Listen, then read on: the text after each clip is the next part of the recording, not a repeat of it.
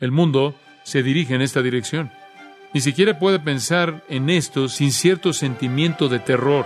Por un lado anhelamos la salvación de los impíos, por otro lado anhelamos que la justicia se cumpla, se aplique.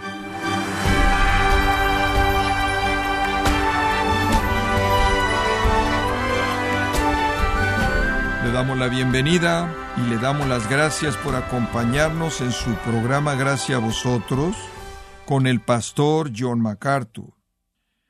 Orar en contra de otra persona parece contradecir el carácter amoroso de un cristiano, ¿no es cierto? Sin embargo, las oraciones imprecatorias jugarán un papel importante en el tiempo final cuando regrese Jesucristo. ¿Debería usted orar por la destrucción de otra persona?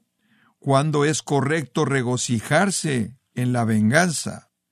Le invito a encontrar las respuestas hoy cuando John MacArthur analiza los próximos eventos que conducirán al clímax escatológico de la historia, en el estudio titulado El principio del fin, aquí en gracia a vosotros. Ahora al ver Apocalipsis capítulo 6, venimos cara a cara con la venganza de Dios. El tiempo de la gracia realmente está llegando a su fin.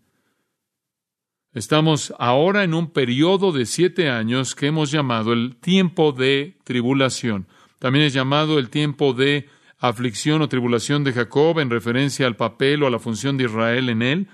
Este periodo de siete años identificado en el libro de Daniel como siete años e identificado de nuevo en el libro de Apocalipsis en cuanto a la mitad siendo de tres y medio años o cuarenta y dos meses o mil doscientos sesenta días. Este breve periodo de tiempo es el tiempo en el que Dios desata su venganza, cuando Dios desata su juicio y su ira sobre la tierra como nunca antes. Ahora han habido ocasiones pasadas cuando la venganza de Dios ha sido manifiesta, cuando la ira de Dios ha sido manifiesta, cuando la ira, el enojo de Dios ha sido revelado. Y algunas de esas ocasiones inclusive han sido llamadas días del Señor, pero este tiempo final es aún mayor que cualquier otro tiempo que lo precede. Este es el periodo de siete años cuando Jesucristo no solo juzga a los impíos, sino que también se vuelve a apoderar de la tierra y el universo para su propia posesión. Ahora recordará que en el Evangelio de Mateo Jesús ahí predicó un sermón, lo llamamos el discurso del Monte de los Olivos, en el cual él discutió este periodo de tiempo y él dijo que estos siete años serían divididos en dos mitades. La primera mitad él la llamó el principio de dolores. Es un término muy vívido. Cuando un niño va a nacer, previo al nacimiento, hay una serie de dolores de parto que se vuelven más y más intensos y están más y más cercanos en cuanto a su frecuencia conforme se acerca usted ese gran acontecimiento del nacimiento mismo. Y lo que nuestro Señor está diciendo es que hay un gran acontecimiento, esto es, la llegada no de un niño, sino la llegada del Rey, el Hijo de Dios. Pero conforme usted entra a esos siete años de esa llegada, los dolores de parto van a comenzar la tierra va a comenzar a sentir el dolor. Va a comenzar, en cierta manera, a ser lento y va a incrementarse rápidamente. El principio de esos dolores de parto van a ocurrir durante los primeros tres y medio años y el dolor furioso va a venir en la segunda mitad. Y a esa segunda mitad nuestro Señor la llamó un tiempo llamado la gran tribulación. Y es verdad que los creyentes se regocijan en ese día porque despliega la gloria de Dios. Trae un final a la iniquidad que menospreciamos. Despliega al Señor, quien ha sido tan burlado y tan abusado. Muestra que en realidad es justo. Quita el universo de las manos de ese usurpador Satanás y trae una justicia eterna al final del reinado del pecado. Entonces nos regocijamos, entendemos el gozo que fue expresado por el salmista. Entendemos la esperanza y el gozo que estaba en los corazones de los apóstoles conforme esperaban este acontecimiento, aunque significaba la destrucción de los impíos a quienes fueron enviados para efectos de evangelismo. De nuevo, este sentimiento doble de gozo y tristeza se indica en Apocalipsis capítulo 10. Pase ahí por un momento. En uno de los ricos capítulos en este libro, ahí en el versículo 9, a Juan se le dice que tome el libro, el cual es abierto en la mano del ángel en el versículo 8, y se le dice, ve y tome el librito que está abierto en la mano del ángel que está en pie sobre el mar y sobre la tierra. Y fui al ángel diciéndole que me diese el librito. Y él me dijo, toma y cómelo, y te amargará el vientre, pero en tu boca será dulce como la miel. Entonces tomé el librito de la mano del ángel y lo comí, y era dulce en mi boca como la miel, pero cuando lo hube comido amargó mi vientre. Esta es la actitud amarga y dulce del juicio.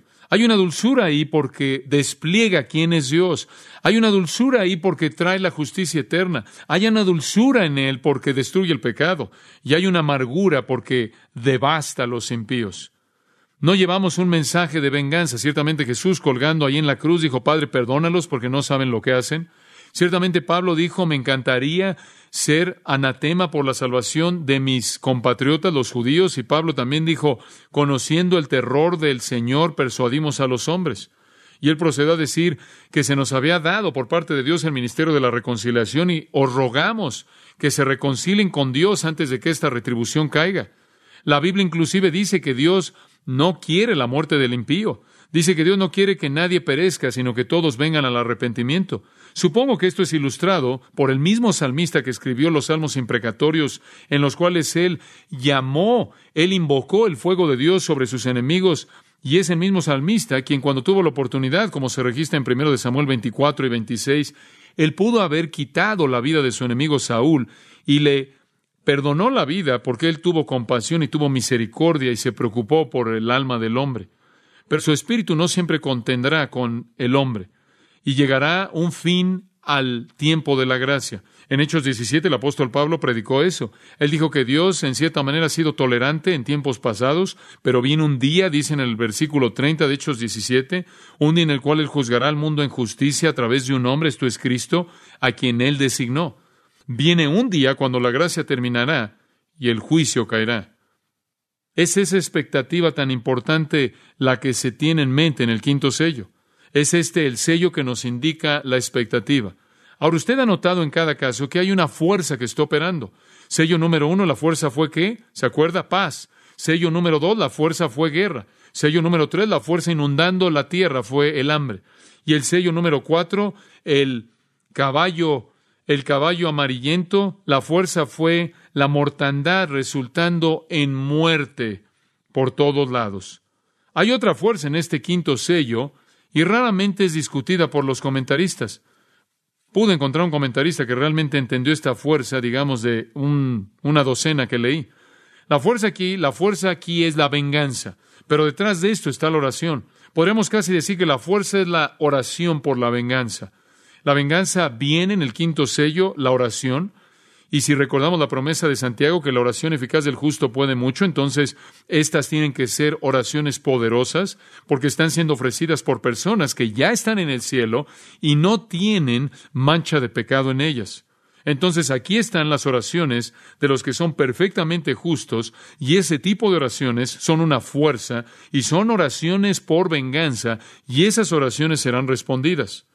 Ahora recuerde que los últimos siete años de juicio comienzan a esperarse en el capítulo cuatro, conforme el trono comienza a verse rodeado de truenos y relámpagos. El juicio en sí comienza aquí en el capítulo seis y se lleva a cabo hasta el capítulo diecinueve. Y todo comienza con la apertura del libro sellado siete veces, o ese rollo sellado siete veces. Los primeros cuatro ángeles, ya hemos visto, entraron a la escena en respuesta a la apertura de los primeros cuatro sellos. Y habrá una paz falsa y guerra y hambre, y va a haber mortandad, trayendo una muerte por todos lados que va a matar a un cuarto de toda la humanidad. Entonces ya sabemos que el mundo está enfrentando un periodo de problemas inimaginables. El sueño del optimista de un mejor mundo no encaja con la palabra de Dios. El triunfo final de Jesucristo, el Cordero digno, se garantiza. Conforme el libro de Apocalipsis lo presenta de manera clara, Él va a traer a la tierra su reinado a expensas de Satanás, los demonios y los hombres impíos. Él va a traer un reino de justicia que seguirá el derramamiento de la ira de Dios sobre todos los impíos. Entonces, estamos viendo el principio de este juicio, este tiempo de ira.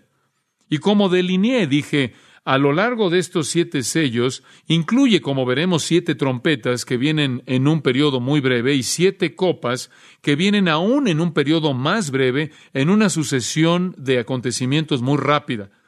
Todavía estamos en la primera mitad del periodo de siete años, conforme llegamos al sello número cinco. La segunda mitad, los días de la venganza, todavía no han sido desatados, pero esta es la oración de venganza. Ahora, al ver estos tres versículos, quiero que noten tres características, simplemente para dividirlo, para que en cierta manera pueda seguirlo. Vamos a ver a las personas involucradas, las peticiones que tienen y las promesas que reciben. Las personas involucradas, versículo 9, las peticiones que tienen en el versículo 10 y las promesas que reciben en el versículo 11. Esto es absolutamente fascinante. Y hay tanto que aprender y tenemos que ver cómo encaja con el resto del registro de la literatura profética para poder tener un enfoque claro y vamos a esforzarnos por hacer eso en esta noche. Veamos en primer lugar las personas involucradas. Versículo 9. Cuando abrió el quinto sello, vi bajo el altar las almas de los que habían sido muertos por causa de la palabra de Dios y por el testimonio que tenían. Ahora notará que él ve algunas almas ahí y hay personas involucradas. Ahora vamos a entrar a ellas específicamente, pero comencemos al principio del versículo. Cuando abrió el quinto sello. Y recuerde ahora, el rollo de siete sellos es el título de propiedad de la tierra, él lo está desenrollando. Y cada vez que él lo desenrolla y rompe otro sello, el cual era colocado en documentos antiguos para mantener ahí la información escondida de el público, cada vez que él desenrolla la siguiente sección, los sellos estando ahí en la orilla del rollo, uno podría ser roto y podría ser desenrollado al punto en el que el siguiente sello estaba. Cada vez que él desenrolla una porción, otra secuencia de juicio, de acción de juicio es hecha visible. Este quinto sello revela que estas almas están bajo el altar. ¿Cómo llegaron ahí? Versículo 9 dice que fueron matados. Entonces, es apropiado decir que son mártires. Entonces, después de que usted tiene una paz falsa y guerra y hambre y la mortandad natural que resulta en una muerte amplia del cuarto de la población del mundo, tiene persecución que resulta en martirio. Ahora, de nuevo, esto encaja de manera perfecta con la enseñanza de nuestro Señor en Mateo 24. Debemos regresar a eso porque quiero que tenga esta perspectiva, este panorama completo en su mente. Regrese a Mateo 24 y quiero que vea el mismo flujo aquí. En Mateo 24, versículo 3, hacen la pregunta, ¿cuál es la señal de tu venida y el fin del el siglo? Digo, ¿cuándo es cuando termina todo esto? ¿Cuando se termine? ¿Cuándo esta justicia eterna viene? ¿Cuándo es que el pecado va a ser destruido? Y Jesús dice, mirad que nadie os engañe, porque vendrán muchos en mi nombre diciendo yo soy el Cristo y engañarán a muchos. Y esa es una referencia a la paz falsa de apertura con todos los mesías falsos que establecen un mundo de paz fabricado, manufacturado, artificial y una prosperidad que no dura mucho. Y después en el versículo 6, y oirán inmediatamente de guerras, y viene el caballo rojo, inmediatamente después del caballo blanco, rumores de guerra, y nación, versículo 7, se levantarán contra nación y reino contra reino, y varios lugares ahí, en varios lugares habrá hambres, y después él añade el terremoto, el cual podría incluir desastres naturales a los que se hace referencia como mortandad o pestilencias en el libro de Apocalipsis. Y él dice, todas estas son el principio de dolores. Todo esto es el principio de dolores. Después llegamos al versículo 9. Y os entregarán a tribulación y os matarán. Observe cómo esto es un paralelo de Apocalipsis capítulo 6. Las almas que están abajo del altar en el quinto sello están ahí porque fueron matados. Eso es precisamente lo que sigue. Lo que sigue a los desastres naturales y a las pestilencias, a la mortandad, que terminan la vida para un cuarto de la población de la tierra, es la persecución.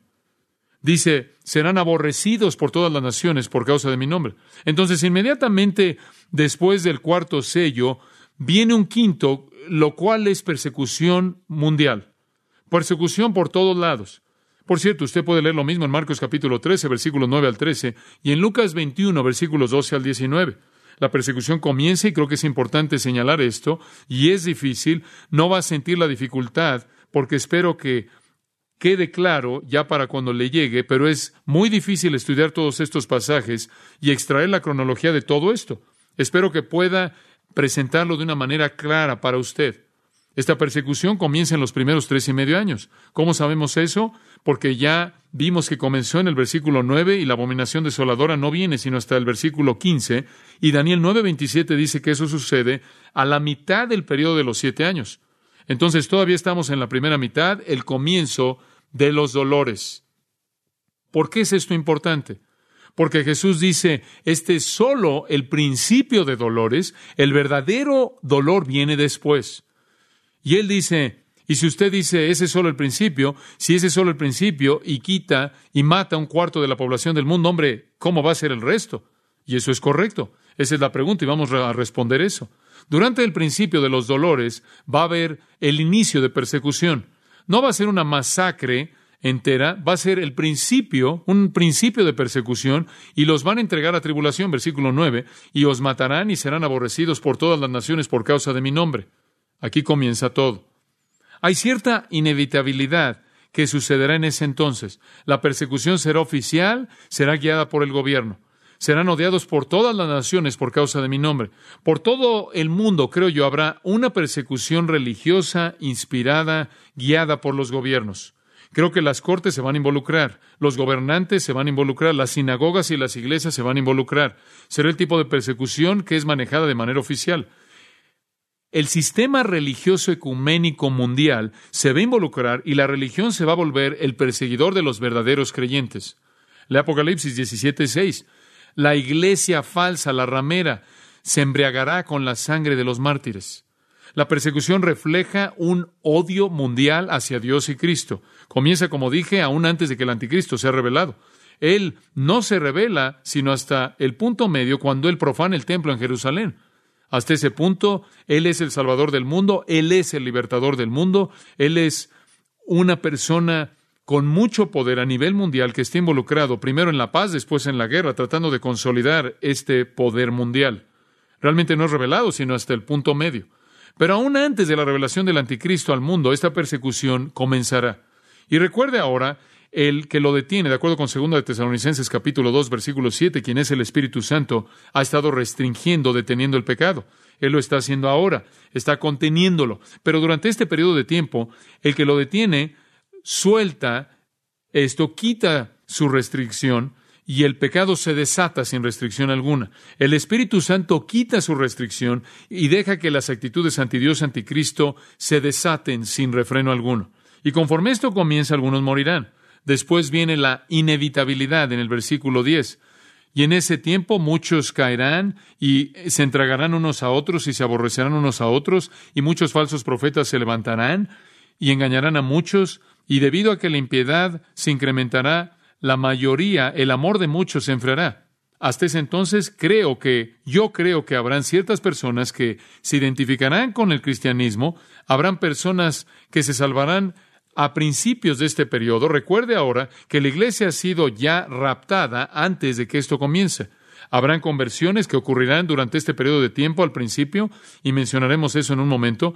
La gente se salvará y la gente se identificará como siempre lo ha hecho con la iglesia. No serán el verdadero trigo, será cizaña.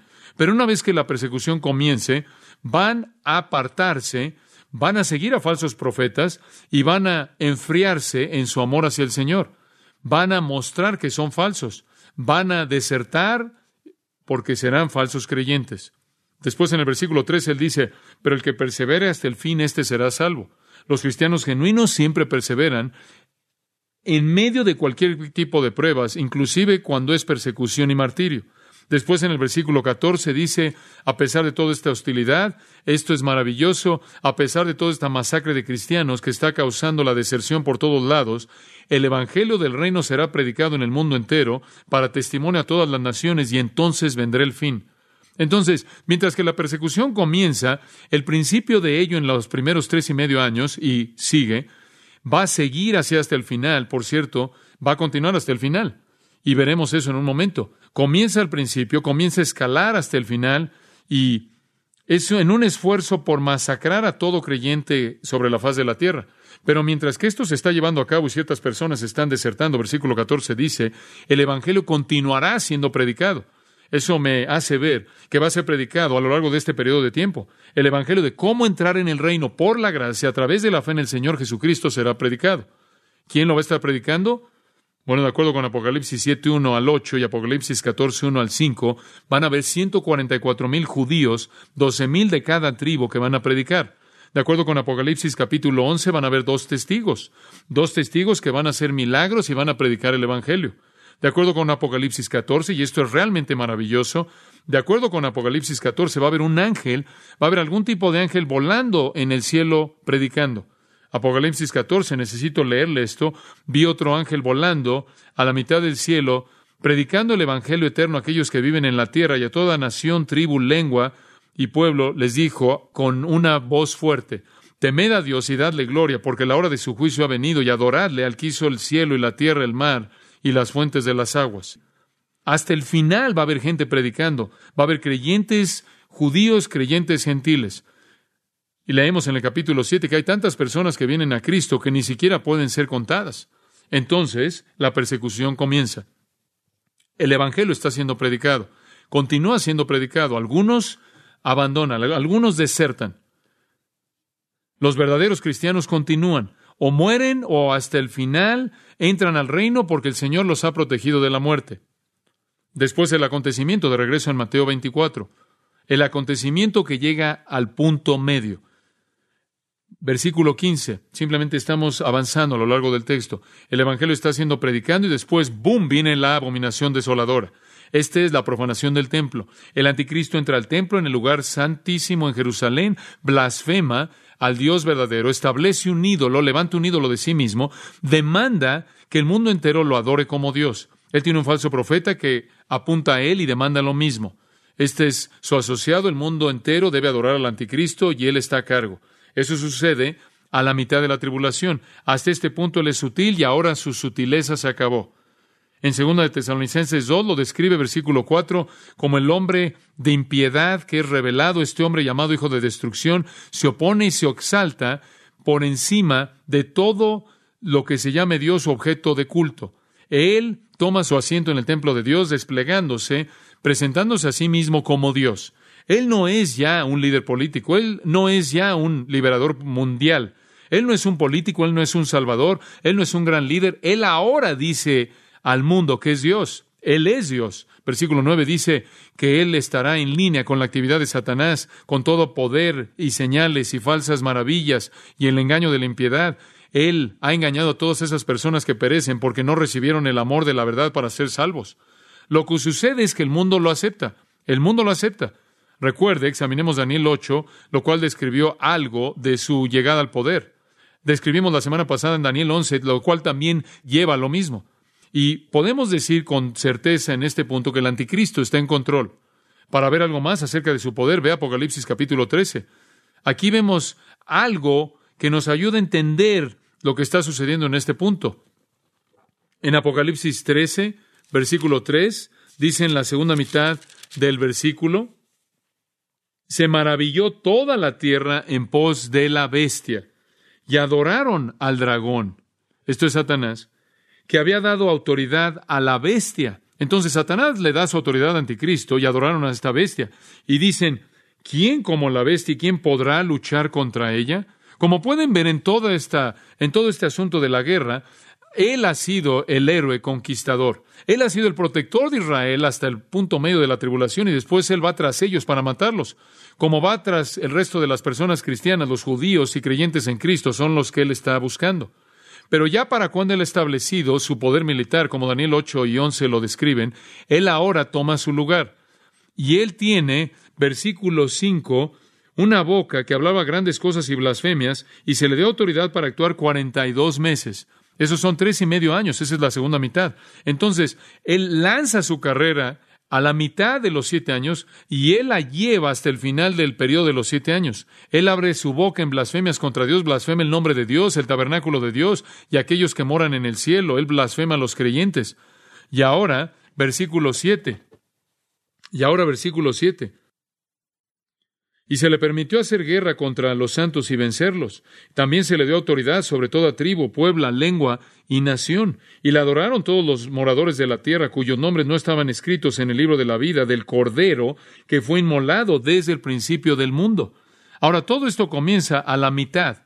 Ahora regresemos a Mateo 24 y quiero que mantenga esto en mente porque es tan crucial para entender este periodo de tiempo. Entonces, ¿qué sucedió? Las primeras cuatro cosas vienen.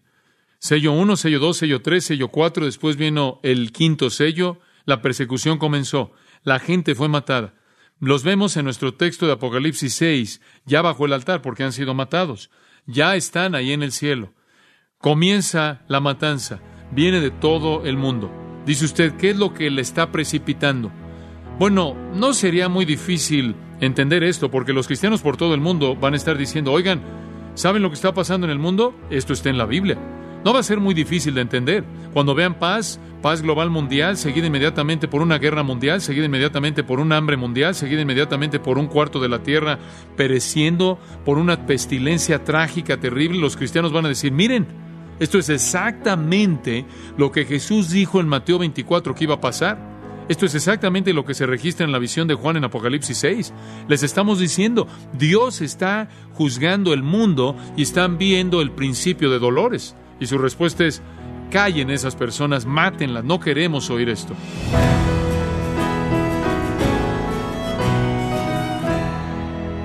Hemos escuchado a John MacArthur enseñándonos la razón de los juicios que Dios derramará sobre la tierra, incluidas la guerra, el hambre y las enfermedades. Parte del estudio titulado El principio del fin, aquí en gracia a vosotros. Y quiero recordarle, estimado oyente, que tenemos a su disposición el libro Escatología y Profecía. En esta completa obra escatológica, John MacArthur nos enseña acerca del arrebatamiento de la Iglesia, la tribulación y la segunda venida de Cristo, haciendo también un repaso a las profecías del Antiguo Testamento sobre los eventos finales. Adquiéralo en gracia.org o en su librería cristiana más cercana. También puede descargar todos los sermones de esta serie El principio del fin, así como todos aquellos que he escuchado en días, semanas o meses anteriores, y le recuerdo que puede leer artículos relevantes en nuestra sección de blogs, ambos en gracia.org. Si tiene alguna pregunta o desea conocer más de nuestro ministerio, como son todos los libros del pastor John MacArthur en español o los sermones en CD que también usted puede adquirir, escríbanos y por favor mencione la estación de radio por medio de la cual usted nos escucha en gracia a vosotros.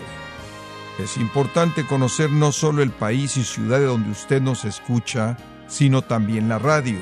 Para quienes contactan nuestro ministerio por primera vez, pueden solicitar una copia del mensaje de promoción sin costo alguno, un mensaje por oyente únicamente. Si usted vive en los Estados Unidos o Puerto Rico, escríbanos a Gracia Vosotros, P.O. Box 4000, Panorama City, California 91412. O puede escribirnos a través del siguiente correo electrónico radio arroba gracia punto org. En nombre del pastor John MacArthur, de nuestra asistente administrativa Jessica Fonseca y del personal, le damos las gracias invitándole para que nos acompañe en la próxima edición y juntos continuar desatando la verdad de Dios un versículo a la vez en gracia a vosotros.